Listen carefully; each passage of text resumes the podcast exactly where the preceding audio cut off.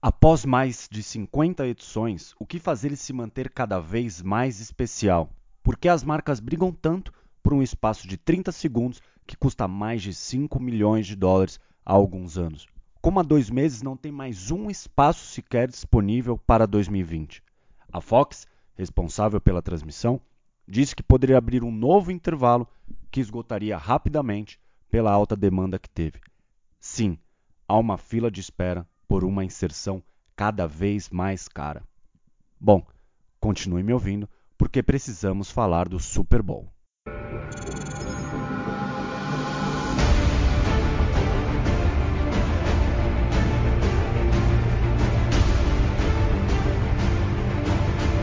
Está no ar mais uma edição do MKT Esportivo Cast, o seu podcast de marketing esportivo, com Eduardo Esteves e convidados.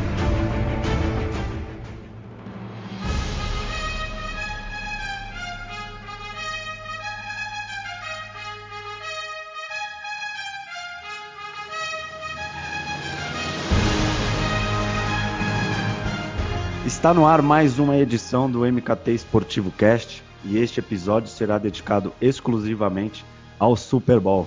Não somente a sua edição de número 54, a deste ano, mas também sobre sua história, já que mais que uma partida, trata-se de um evento global que movimenta toda a cadeia do esporte entre marcas, mídia, agências e fã do esporte. Como falamos dos 30 segundos mais valiosos da publicidade americana, com mega produções, investimentos altíssimos em propaganda, eu convidei para o nosso papo a Danúbia Paraíso. Ela é jornalista e editora assistente do Propmark, um dos principais portais do Brasil quando o assunto é indústria da comunicação e marketing. Eu posso adiantar que será um episódio especial, pois a Danúbia traz com ela uma experiência em loco de Super Bowl e sobre o mercado publicitário de uma maneira geral, que certamente vai enriquecer esse nossa, essa nossa conversa. Danúbia, seja muito bem-vinda. Bacana, obrigada Eduardo, obrigada pela oportunidade de compartilhar um pouquinho é, da minha experiência com o Super Bowl. Bom, como você falou, eu sou editora assistente lá no, no Mark, que tem um, um, portal de fato bastante relevante, mas a gente também tem uma, uma cobertura semanal em, em, jornal impresso, né? É lá que eu assino uma coluna de marketing esportivo, já tem um pouco mais de dois anos. E o ano passado, 2019, é, eu tive a oportunidade de ir para Atlanta fazer a cobertura do meu primeiro Super Bowl. E foi muito interessante a, a, a sensação de estar num evento a cidade inteira para, tudo respira, desde o aeroporto até a, a banca de jornal, até o, o, a cesta de lixo, tudo respira Super Bowl. Foi uma experiência muito interessante e bem diferente do, dos eventos esportivos que a gente tem aqui no, no Brasil.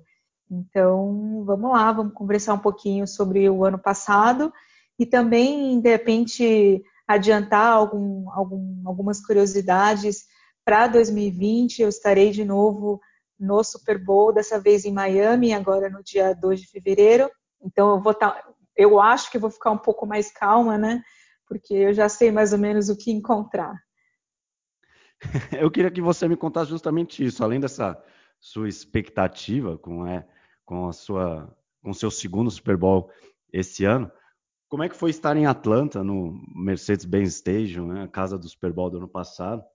É, mas de viver toda aquela atmosfera especial que envolve a partida, quais foram as suas impressões, o que você viu sobre o trabalho das marcas, aí seja na TV, é, como também no estádio, o que você tirou de lição, de proveito dessa visão americana de pensar e executar o esporte? Bom, come, para começar, a NFL é uma liga muito bem, muito, muito profissional, né? Então você percebe que cada espaço é uma propriedade negociada. É, então, apesar de Atlanta ser a sede da Coca-Cola, por exemplo, é, você via pela cidade inteira é, mídia exterior e propagandas da Pepsi. Afinal, a Pepsi é a, a marca de refrigerante cola oficial da NFL. E eles são tão profissionais e setorizados nos patrocínios que existe um patrocínio de refrigerantes sabor cola, né? Então, nessa a Pepsi levou a melhor, então apesar de Atlanta ser a casa da Coca-Cola, o que me chamou muito a atenção lá foi, foi ver a cidade inteira tomada por, por comunicação imobiliário urbano é, da Pepsi, né? Eu acho que o que mais me chamou a atenção também foi a, o esquema de segurança. É, você precisa fazer o credenciamento com meses de antecedência é, e não tem choro nem vela, não tem jeitinho brasileiro. É, este ano, até o dia 13 de novembro, é, na verdade, em 2019, né, até 13 de novembro, os jornalistas tinham esse, esse, esse prazo para se credenciar para o Super Bowl. Não credenciou, infelizmente você não vai ter acesso a toda a parte de, de mídia, é, acesso às coletivas de imprensa, aí não tem mesmo discussão. Né? Então eu vejo que é uma liga muito bem profissional, muito séria. Cada propriedade é muito bem delimitada, né? tanto que para cobertura de propaganda e marketing o que me interessava também eram os comerciais. Só que os comerciais não são exibidos no estádio, por exemplo. No estádio é uma negociação à parte e só as marcas que são patrocinadoras da NFL têm o direito de veicular no estádio. Então, se você queria ver os comerciais lá no, no, no Mercedes-Benz Stadium, você só viu Pepsi e as marcas Abembev, por exemplo. Eu tive que ficar com meu computador acessando o canal digital da NFL para acompanhar em tempo real os comerciais que estavam passando no canal CBS. Né? Então, é, é, tudo muito bem separadinho, não tem muito muita brecha para dar um jeitinho. Tanto é que neste ano é, é o canal Fox que vai fazer a, a transmissão e as cotas de patrocínio já foram vendidas. No comecinho de janeiro já não tinha mais nada. Então, eles são bastante rigorosos nesse sentido também. É, o valor da cota deste ano subiu, está é, tá previsto de pelo menos 5,6 milhões de dólares para cada 30 segundos. Se você pensar que as marcas é, compram 60 segundos, eles vão gastar pelo menos 11 milhões de dólares, né? O equivalente a uma cota do BBB aqui no Brasil que a marca veicula na Globo, canal Multishow e digital por quase dois meses. E lá, o equivalente a 42 milhões de reais, né? Você anuncia em 60 segundos. Mas é uma conta que para os, anunciantes, para os anunciantes fecha perfeitamente, tanto é que é, boa parte do, dos anunciantes são tradicionais, recorrentes, há pelo menos 10, 15 anos.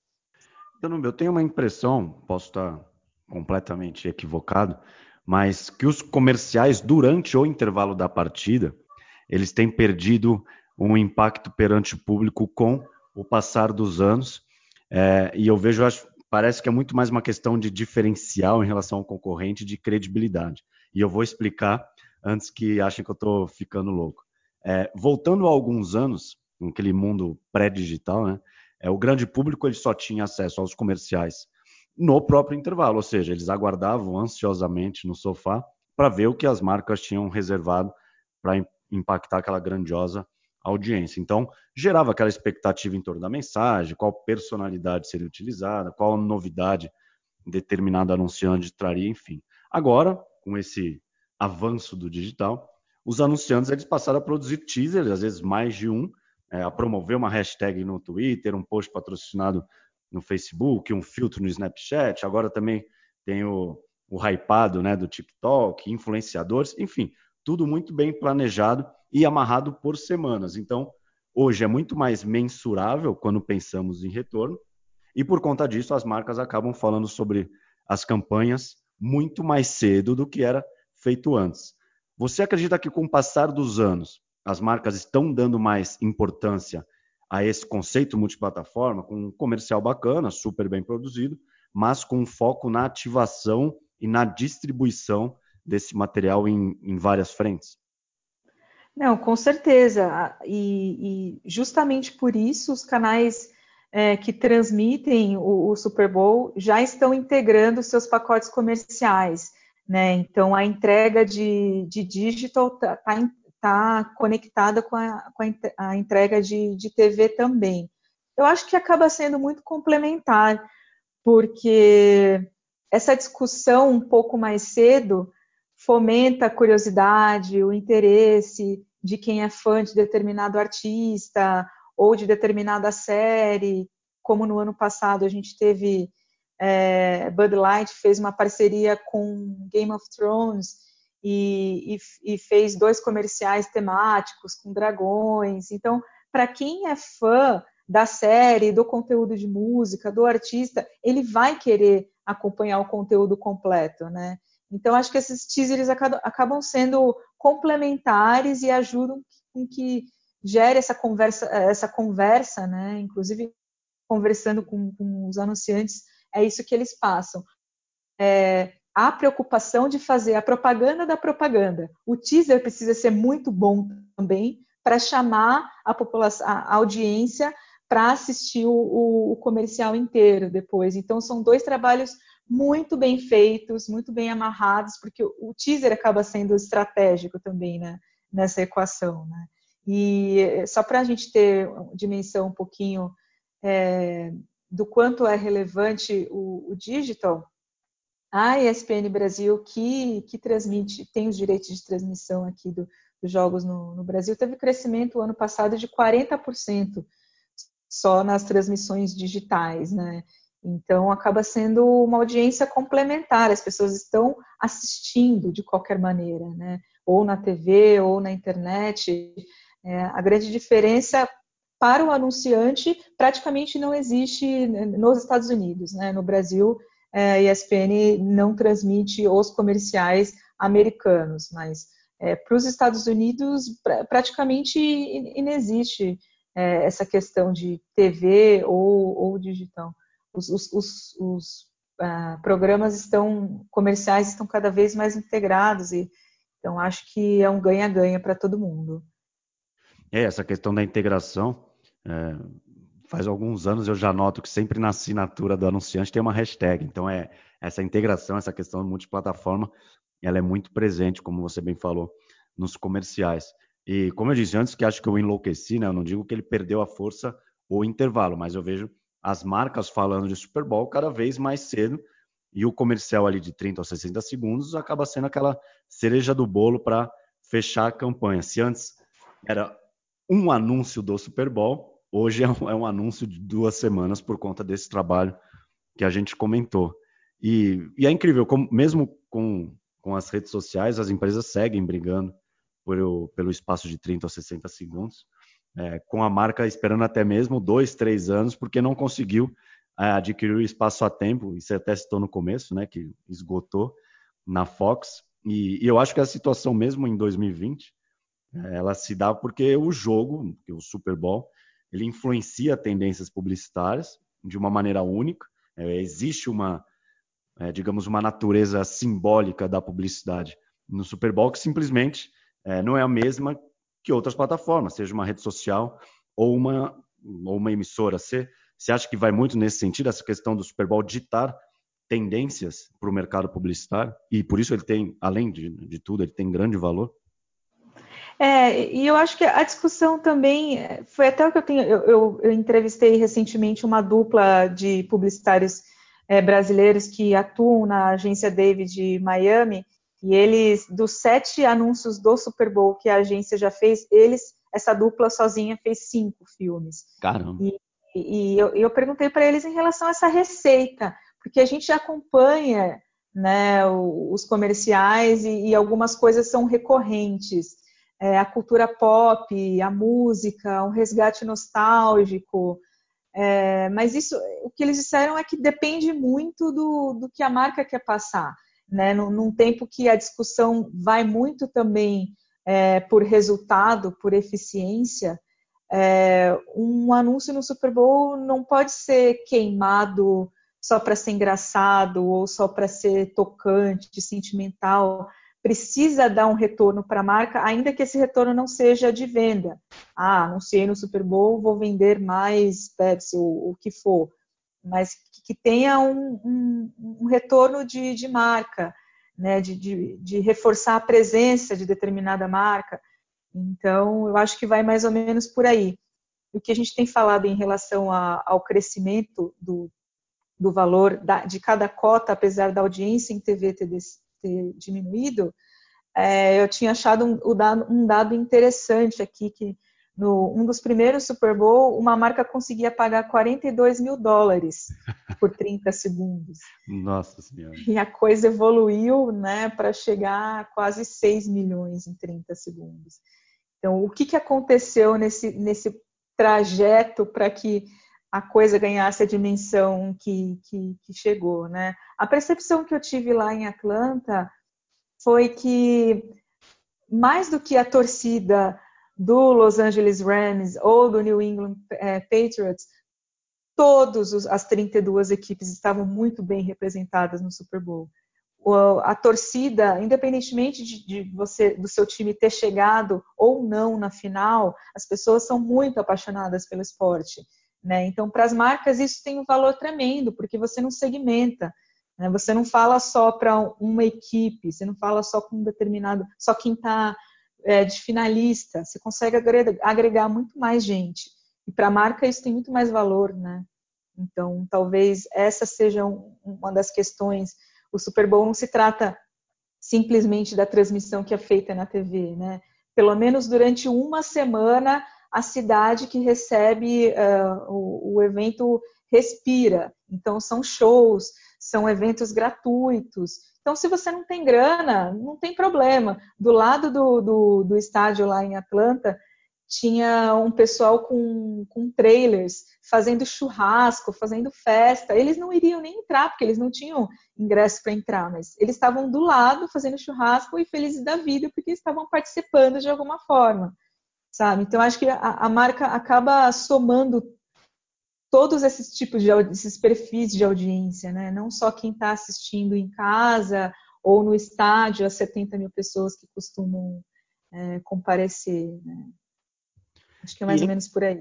E entre eles, entre os americanos, também até que você possa ter, ter sentido estando lá, também tem essa expectativa em torno dos comerciais ou é uma coisa mais é, não digo do mercado brasileiro em si, porque eu não sei se lá a, a galera tá bem focada na partida e talvez nem ligue tanto para essa questão do intervalo, quem está no jogo, mas você ouviu algumas conversas do tipo sobre, putz, agora é o intervalo, os comerciais ou não, agora eu tava de olho no halftime show mesmo e não, não ligava tanto para isso. É, como eu estava no estádio, é, eu acabei não tendo muito contato com, com o pessoal de fora, né?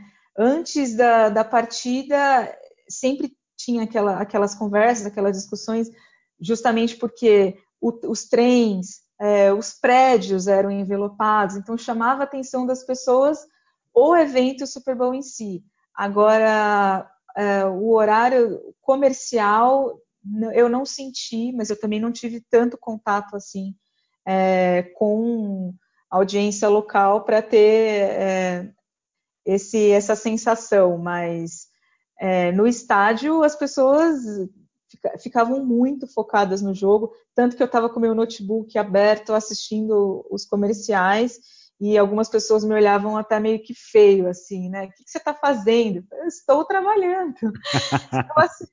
estou, assistindo em tempo real os comerciais e tweetando e atualizando o texto de tendências, enfim. Mas como no estádio eram pouquíssimos comerciais que eram exibidos, as pessoas realmente estavam lá para o grande show que, que é a partida, né? Apesar de no intervalo também ser uma loucura, os fãs de, de cada banda que é convidada se mobilizam. Então, o ano passado foi Maroon 5, é, esse ano está previsto, está confirmado, né? Shakira e, e Jennifer Lopez. Então, tem, é a cara de Miami, né? As duas tem, tem tudo a ver com, com o mood da cidade, então acho que vai mais ou menos por aí. Ah, fantástico. Eu quero trazer um dado aqui sobre a edição passada, um possível novo olhar das marcas para esses grandes eventos esportivos. É, no Super Bowl do 2019, é, o número de interações no Twitter ele ultrapassou a audiência televisiva, o que é esperado, claro, pois uhum. você pode twittar 100 vezes é, durante a partida e sobre a partida, isso não contar como um usuário único, mas como 100 mensagens sobre a partida. E a Sprinkler, que é uma plataforma de monitoramento de redes sociais, ela monitorou essa repercussão dos anúncios feitos durante o jogo, incluindo aqueles direcionados à partida e também os que levavam aquela mensagem padrão da marca sem estarem relacionados à transmissão. E aí a Microsoft ela liderou com um comercial que focava em crianças com deficiência, que falavam sobre é, o novo Xbox que ajudava elas a jogar videogame. A Verizon, que é patrocinadora da NFL, foi a segunda colocada, e ela prestou uma homenagem aos socorristas que resgataram vários jogadores da NFL de lesões com risco de vida. O Google mostrou como as suas ferramentas de pesquisa é, de emprego podiam ajudar os veteranos a encontrar trabalho.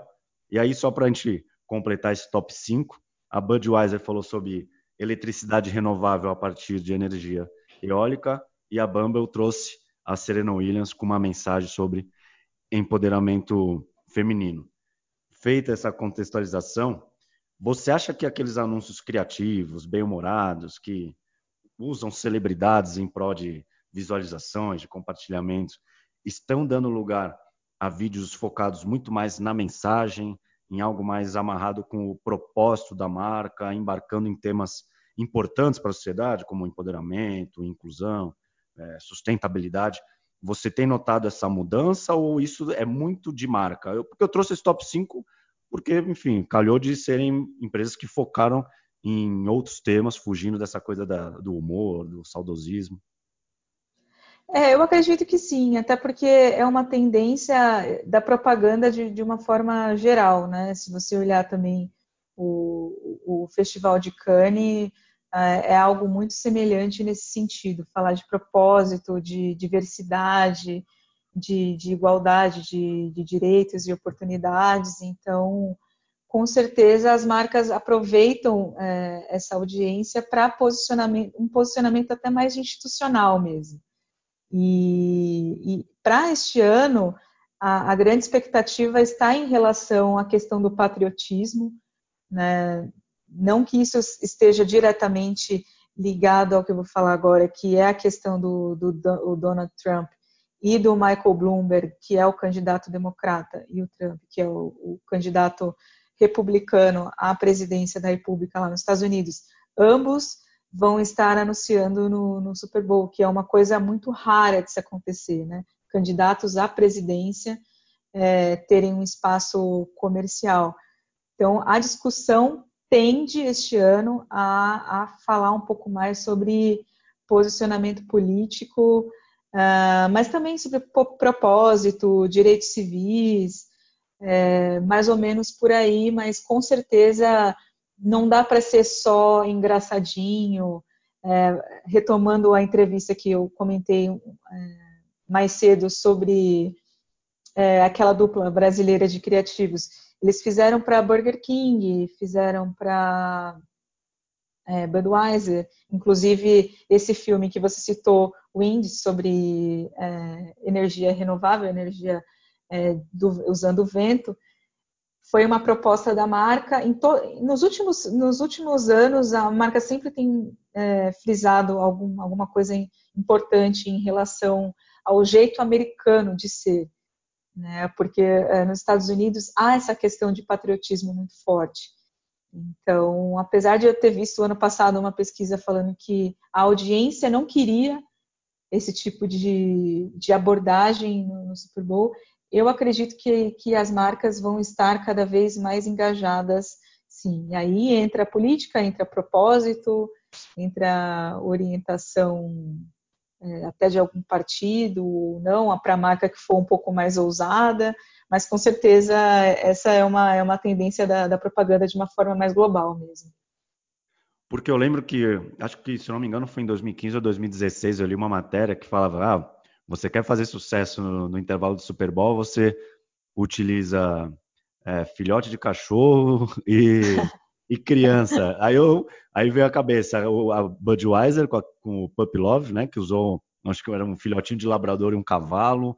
A Heinz. Era, era dálmata, era um dálmata. Era dálmata? Era. Aí, aí a Heinz que colocou um monte de salsichinha correndo para promover um produto. Tem um, e aí é um dos meus comerciais preferidos, que é aquele mini Darth Vader da, com, com a, da Volkswagen, que aí também foi muito sucesso. E eu vi que, não sei, nos últimos dois anos isso perdeu um pouco de espaço, é, dada essa necessidade que você falou das marcas se posicionarem diante de temas importantes para a sociedade. Claro que teremos anúncios com aquela pegada mais tradicional, né, com humor, remetendo ao passado, mas eu sinto que tem uma, essa, uma, uma mudança de approach, nesse, pelo menos nesse top 5 que eu citei de uma pesquisa feita, parece que tem agradado a audiência. É, algumas marcas têm sido até um pouco mais ousadas. É, não sei se, se, o pessoal se recorda do filme da, de Burger King com, com Andy Warhol. É, foi inspirado num, num, documentário que ele gravou em 82, se não, se não me engano, que é ele abrindo um, um verdade, lanche, verdade. um Whopper, e é um filme praticamente mudo, que só, é só, só tem a sonorização do papel sendo desembrulhado. E o Andy Warhol, muito desengonçado, abre assim a, a, o pão, pega o ketchup. Você imagina que ele vai colocar o ketchup dentro do hambúrguer? Não, ele coloca no papel e fecha o hambúrguer e morde. Que sentido que faz, né? Sim. E a mensagem é a seguinte: você come o seu ópera do seu jeito. E foi uma discussão tremenda, eu lembro, nas redes sociais, uma galera que não entendeu absolutamente nada, Imagina. mas foi uma gravação, fizeram um, um, pegaram uma imagem de um, de um cover do Andy Warhol, é, ninguém, muita gente não entendeu, mas conversando com o Burger King é, foi excelente a repercussão para eles. É, foi uma coisa muito mais clássica, é, não, não teve um conhecimento de bate e pronto Andy Warhol, apesar de, de, da pop art que ele faz ser reconhecida é, mundialmente, ao mesmo tempo ele não é popular. Né? Então, assim, nem todo mundo sabia quem ele era, causou certo estranhamento. Mas, enfim, algumas marcas têm é, ousado abordagens um pouco diferentes que também funcionam. Né? Até lembrando o caso da, da Coca-Cola, agora me, me veio. Não, não foi exatamente a campanha, mas o ano passado eles relembraram os 40 anos da campanha com com Joe Green Meme, que é, é, muito clássica a propaganda, que é de um menininho que chega no estádio e o jogador, o, o Joe Meme, vai virando uma Coca-Cola, ele olha para o menininho, o menininho divide a Coca-Cola com ele e ele toma a Coca-Cola inteira do moleque, o moleque fica olhando com uma cara assim. E essa campanha, é, para cada país, eles trocaram né, o, o personagem. Para o Brasil veio com Zico, que eu achei sensacional. É, na Argentina foi trocado pelo Maradona. E o que, que a Coca-Cola fez? O ano passado fez 40 anos essa campanha. Então eles trouxeram o Joe Green para contar os bastidores. Então foi uma puta sacada, porque apesar de, da Coca-Cola estar um pouco amarrada, assim, poder fazer é, ativar muito a marca, porque os direitos eram da Pepsi, eu acho que eles conseguiram sair bem nessa. Sim. Ah. Eu posso ajudar você? Uh -uh. Não quer minha Coca-Cola? Não. Toma, pode beber. Tá bom. Coca-Cola e um sorriso. Pra repartir. Pra refrescar. Sorrir é tão bom. Tchau. Eu quero ver você sorrir. Ei, garoto.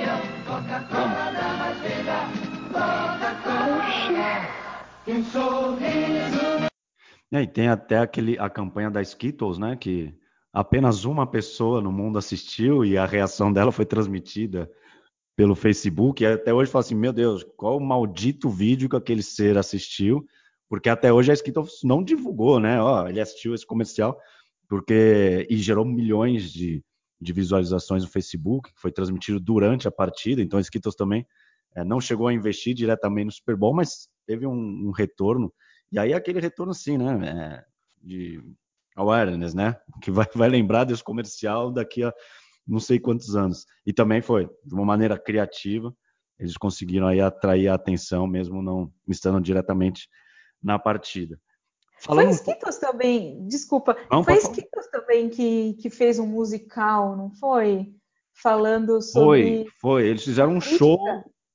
É, uma crítica sobre a publicidade, o quanto ela é tóxica, o quanto ela é, faz mal para a população. Eles fizeram um baita musical, convidaram muitas pessoas para assistirem e eu achei extremamente ousado, né? Não, isso criticar, isso... criticar a propaganda Exatamente. durante um evento que a propaganda é o, é o auge, é o é, ápice. É a, é a, protagonista, né? Pelo menos pro. É, quase tão protagonista é. quanto o próprio jogo. Achei Exatamente. Bem ousado da marca. Falando um pouco sobre esse Super Bowl 54, é, este ano eu vejo que ele será especial em alguns pontos que eu quero trazer para esse nosso papo. É, nós estamos gravando aí uma semana e meia antes da partida, então muitas novidades virão até o dia 2 de fevereiro, mas alguns pontos, algumas coisas dessa edição já podemos comentar aqui, que foi até o fato que você comentou da presença do Donald Trump do Michael Bloomberg no intervalo, é, cada um com 60 segundos, então eles já foram logo com, com uma inserção de um minuto. E aí o Trump disse que vai usar para promover a reeleição dele, o Bloomberg falou que vai usar para atacar o Donald Trump, e a partida ela é muito estratégica dentro do, do calendário político americano, já que ela ocorre um dia antes né, do início da corrida eleitoral para a Casa Branca. Dona Bel, você não, era, você já não esperava que o Super Bowl em algum momento viraria um ativo político para isso? Você não acha que demorou muito para isso acontecer? É verdade. Acho que na verdade porque é, a gente sempre entendeu o Super Bowl de uma forma muito comercial, um território de marcas. Né? Eu acho que ao longo da história, eu até pesquisei, foram raríssimos os casos em que algum político usou o Super Bowl para se promover.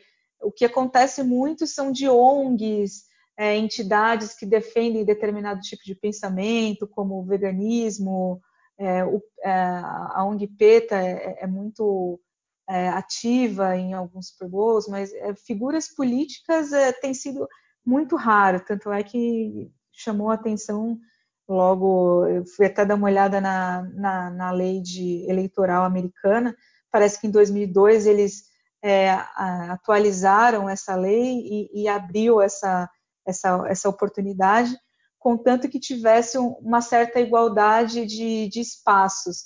Então, eu acho que, de repente, se, se o Trump comprasse e o Bloomberg não tivesse comprado, talvez não poderia ter sido feito, né? Mas como ambos os partidos estão representados com o mesmo período de, de, de comercial, eu acho que daí fica um pouco mais simples de, é, da lei ser, ser cumprida. É, o que me chamou a atenção pelas redes sociais é, é a campanha de cada partido que cada um está tá fazendo em relação a, a, esse comercial. A campanha do Trump está prometendo liberar antes o comercial para quem mandar um SMS, enfim. Então, então já tem toda uma estratégia, cria-se um grande buzz para você receber em primeira mão a campanha que o Trump vai fazer, né, antes de ser anunciado no Super Bowl. Então, realmente está todo mundo em expectativa e com receio, de certa forma, né? Porque o holofote sempre esteve nas marcas. E quando dois candidatos à presidência tomam parte desse holofote, fica difícil dividir as migalhas, né? O, o, o que sobra. É, vai ser uma, uma luta de foice, até porque é, as campanhas começam a ser pensadas pelo menos com um ano de antecedência. Conversando com essa dupla de criativos da agência David Miami, eles disseram que assim que acabar o Super Bowl, eles já começam a pensar no briefing e sugestões para o ano que vem. Então, é difícil você prever que no, no, no, seu ano, de repente, o Donald Trump vai fazer, uma, vai fazer um comercial no mesmo ano, né? Então, pega muita marca de, de surpresa, mas, é, de qualquer forma, o Super Bowl é um espaço muito nobre e então é muito, muito pensado, né? Ninguém vai queimar cartucho à toa. Então, eu acredito que, apesar dessa disputa aí presidencial, algumas marcas vão conseguir ainda um pouco de espaço, sim. É, foi em 2008, eu fui atrás dessa informação, o Barack Obama ele adquiriu alguns espaços, mas para figurar em mercados regionais, não com essa abrangência nacional como vai ser esse ano. E aí, naturalmente, o que já era esperado, e aí você pode falar até melhor que eu, a Fox ela já foi pressionada né, pelos, pelos anunciantes a, a isolar os comerciais do, do, dos candidatos para que eles não apareçam no, nos mesmos intervalos que elas. Elas têm medo que elas figurem depois do intervalo e aí é, depois do comercial do Trump ou do Bloomberg e aí perde aquele efeito porque naturalmente vai gerar né, muita discussão, muito diálogo e a Fox já falou que quando o, o, os comerciais deles forem para o ar, ela vai promover a própria programação é, para que não tenha problema e não desagrade anunciantes e afinal, como a gente falou, né, são 5,6 milhões de dólares por 30 segundos para você colocar logo depois de um comercial do Trump, por exemplo. Eu acho que é, não sei, rasgaria dinheiro, né? E a Fox não quer isso. Né? Não, mesmo porque é, a Fox, a NBC e, e a CBS, as três, eles é, intercalam, né? Cada ano é um que, que faz a, a transmissão, é, então não é interessante para nenhum canal ter esse tipo de indisposição com os patrocinadores, né? Então, realmente eles vão ter que dar um, jeito nessa questão. Qual é a saída que eles vão usar? A gente só vai descobrir no dia mesmo, porque é, o, os valores das cotas variam, inclusive, de acordo com a ordem que você quiser que o seu comercial seja incluso, ou qual é, quarto da, da partida vai ser incluso. Então, se as marcas compraram antes o espaço, como prever um, como encaixar o, o, Trump e o Bloomberg nessa Verdade. conta. Verdade. É, é, uma, é uma matemática que a gente só vai descobrir depois que, que eles foram, forem para o ar. E outra novidade de 2020 é a estreia do Facebook, né, no intervalo da, da partida, que e já também já adiantou como é que vai ser a campanha, que vai ser com o Sylvester Stallone e o Chris Rock e aí embarcando em celebridades. O Stallone até divulgou é, no, no, Instagram dele uma cena é, atual, né, que ele remonta aquela famosa cena do rock que ele sobe os degraus do Museu de Arte Moderna da Filadélfia e naturalmente vai agradar quem é fã do filme, quem é fã dele. Mas a gente sabe aí, é, tá na mídia há algum tempo que, a, que o Facebook ele está num centro de polêmica aí envolvendo dados. Até o júri de Nova York intimou duas fabricantes de smartphones a divulgarem os registros de negócio que ele tem com a rede social. Enfim, aí também envolve Apple, Amazon, Sony, enfim. É uma polêmica bem grande, bem que enfim tem prejudicado o Facebook, a reputação, a imagem. O Mark Zuckerberg aí já foi para o tribunal, enfim. E eu trago essa questão para você, Danúbia, porque assim, eu acho fantástico analisar esses movimentos sob outra ótica, que não somente esse viés publicitário que a gente tem conversado. E para mim é, inegável que o, que o, Facebook ele quer aparecer nesse num espaço que desfruta de muito prestígio entre os americanos e passar aí uma mensagem positiva, ainda que ele queira. É, eu li que o foco da campanha vai ser promover a questão dos grupos, que já começou com força em 2019, enfim, deve intensificar em 2020. Queria que você comentasse um pouco desse movimento do Facebook e se você acredita que um Super Bowl, um, um grande evento esportivo, ele tem força, ele tem poder de amenizar algumas polêmicas ou, no caso do Face, esses impactos de acusação que ela vem sofrendo. É, é eu tenho observado, na verdade, o é, um movimento da, das empresas de tecnologia investindo nas mídias tradicionais. E desde o do, do primeiro escândalo de, de vazamentos de, de dados, é, você, você, ou, ou de, de, violação de privacidade, o, eu, eu vi o Facebook anunciando pela primeira vez em jornal impresso, em televisão, né, uma empresa de tecnologia totalmente digital, totalmente é, avançada. Por que, que você vai procurar o impresso para você anunciar? eu, a, a, discussão que a gente teve lá, lá na redação foi justamente a, a credibilidade que, que, o, que, os veículos mais tradicionais ainda detêm, né? Então, se você for pensar numa situação de crise é, como essa do, do, Facebook, pode fazer todo sentido, mas o que eu, eu, que eu imagino para o Facebook não tenha nem tanto a ver em, em, em querer é, corrigir a imagem, passar uma imagem melhor Eu vejo que é um movimento mesmo dos grandes anunciantes de tecnologia é, buscarem um, a aprovação, buscarem um, uma confiança que os meios tradicionais trazem. Né? Não à toa a Microsoft também tem anunciado, Amazon, Google. Por que o Google vai anunciar na TV, na TV aberta? Por que, que o Google está indo para mídia exterior, para relógio eh, na cidade de São Paulo, para ponto de ônibus? Né? Então você percebe que, apesar de serem empresas de serviços digitais, elas precisam estar onde as pessoas estão. E a gente não pode ignorar, por exemplo, no mercado como o Brasil, que mais de 50% da população ainda não tem acesso à internet. Se a gente ficar nessa bolha de São Paulo, é, é muito confortável a gente achar que está tudo certo, né, em questão de acesso à internet e, e tudo mais. Mas eles precisam ir para a Globo mesmo, precisam é, estar nos meios e, e fazer chegar para a população que ainda não tem tanto acesso. Claro que no Super Bowl, lá nos Estados Unidos, vai ser o primeiro ano que eles vão ter 5G, uma transmissão 5G, todo mundo, a, a própria Verizon vai estar tá promovendo é, o serviço de 5G em, em toda Miami. Mas ainda assim, eu acredito que as marcas de tecnologia é, recorram à, televisão, principalmente, e mídia exterior e outros meios, como, como impresso, para reforçar mesmo é, o posicionamento. Olha, olha eu aqui, eu existo, eu não estou só na internet, eu existo de verdade, né? Bom, mas isso é uma divagação minha também. Não tenho certeza se, se mais alguma questão de, de limpar a imagem, trazer uma, uma imagem melhor, assim, para a população também esteja envolvida. Provavelmente sim também. É, me chamou mais atenção por conta disso, por ser acho que é a primeira rede social que anuncia no Super Bowl, é, e aí tem um Twitter com uma força gigantesca durante a partida, é, um Instagram que pô, agora está ganhando uma força absoluta e dizem que por isso que o Facebook perdeu força, enfim. Mas eu. É, eu que fazem parte no mesmo grupo, né? Claro exato, exato. Não, mas você tocou num ponto. Distintos. É, não, e você tocou num ponto fundamental, porque é, eu sou, publicidade de formação e ouço muito aquela coisa, não, porque o digital vai matar a mídia tradicional. Ah, acabou a TV, acabou o jornal, é o rádio.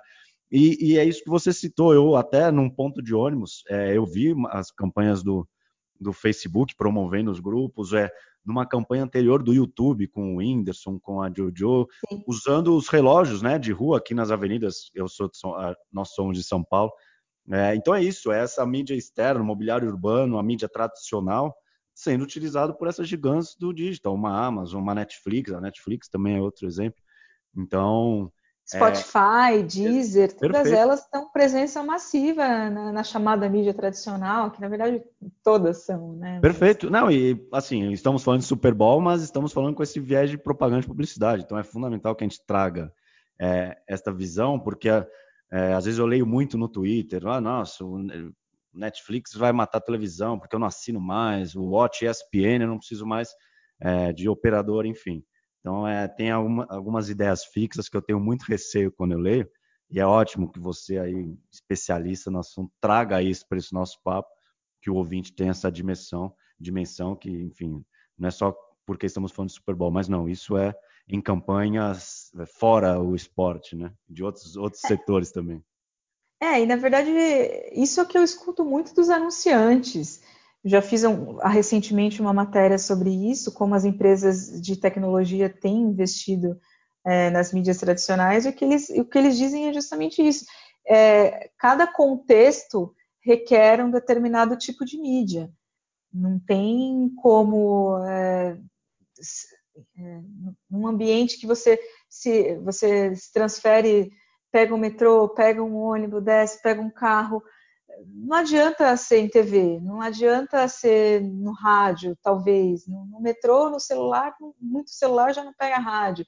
Então, depende dentro de muito contexto, você vai precisar de uma mídia exterior, né? Então, assim, é, no caso do, do, Super Bowl, a TV continua sendo é, extremamente importante e relevante, mas para quem não está assistindo na TV, tem um streaming cumprindo o mesmo papel e tudo bem, o dinheiro vai estar entrando da mesma forma. E você citou o caso da Coca-Cola e da Pepsi do ano passado, a Pepsi usou outdoor, né, em Atlanta. Falando. É, e foi propositadamente, assim, para provocar mesmo. curiosamente, curiosamente, eu fui entrevistar hoje o vice-presidente global de patrocínios esportivos da, da Coca e eu perguntei sobre essa história de Atlanta, né? Porque em frente à Coca-Cola, a sede da Coca-Cola, a Pepsi levou é, é, uma estátua do fundador da Pepsi, sugerindo um brinde, uma trégua junto com a estátua do fundador da Coca, né? Mas como é que você invade um espaço privado com material seu? É, é, é muita ousadia e cara de pau, né? Você está pedindo realmente uma trégua ou você está querendo provocar o, o, seu concorrente? E aí o executivo da Coca-Cola falou que é, isso já colou muito nos anos 80 e nos anos 90, essa briga, essa disputa é, entre Coca e Pepsi, vira e mexe Burger King e McDonald's às vezes dão uma estranhada, mas o consumidor ele está muito mais ligado, ele está muito mais sofisticado também. E, e, essa acaba sendo uma discussão um pouco boba, não vai muito profundamente em, em propostas, em descontos ou num, serviço melhor de fato, né? Então, é, as marcas têm que ser espertas para trabalhar a oportunidade também do momento para trazer conversas, né? Foi um dos assuntos mais comentados no, no Twitter essa história. Mas ao mesmo tempo a outra marca precisa ser madura o suficiente para, tá, eu vou dar corda, eu vou entrar nessa, nessa história também. Isso não pode ganhar uma dimensão muito maior do que a que eu quero puxar, né? Então aí acaba entrando uma briga de, de marketings e criativos para pensar na, nas melhores estratégias aí. É, vamos ver o que, o que a Coca trará para esse Super Bowl, porque até a nossa gravação ela não deu grandes detalhes é, de como será o seu comercial. Danúbia, gostaria de agradecer a sua presença aqui no MKT Esportivo Cast. Eu amei nosso papo, você é um poço de conhecimento. É, ah, imagina, espero, a gente está sempre aprendendo. não, espero que você aproveite muito mais um Super Bowl. É, e aí o espaço aberto para você deixar os seus contatos, e aí o seu recado final. E desde já, um excelente Super Bowl. Bacana. Bom, eu só queria agradecer mais uma vez pela oportunidade de compartilhar um pouquinho do que a gente aprendeu aí no último Super Bowl. É, e para as pessoas também acompanharem a, a, a, cobertura que eu vou fazer neste ano em Miami, é, no propmark.com.br ou arroba propmark no Instagram, no Twitter e também no Facebook. A gente vai ter uma, uma edição especial que sai no, no dia 3 de fevereiro com a cobertura completa, mas no site a gente está atualizando aí quase diariamente a movimentação das marcas e as expectativas aí para o Big Game, tá bom? Obrigadão aí, Eduardo. Eu que agradeço. E é isso, ouvinte, por tudo que conversamos aqui, muito mais que o Super Bowl, na minha opinião, sempre vai estar numa prateleira acima dos demais eventos. Ele atrai muita atenção, dita tendência e está na mente do fã do esporte anualmente, então não tem nem como ignorar sua força e nos resta desfrutar de tudo que ocorre fora das quatro linhas. Se você gostou, compartilhe esse episódio e fique ligado em todas as novidades. Procure o MKT Esportivo e a Danúbia nas redes sociais para contar sobre outras curiosidades que não entraram nesse episódio. Tá certo? Então, muito obrigado, um bom jogo e até a próxima.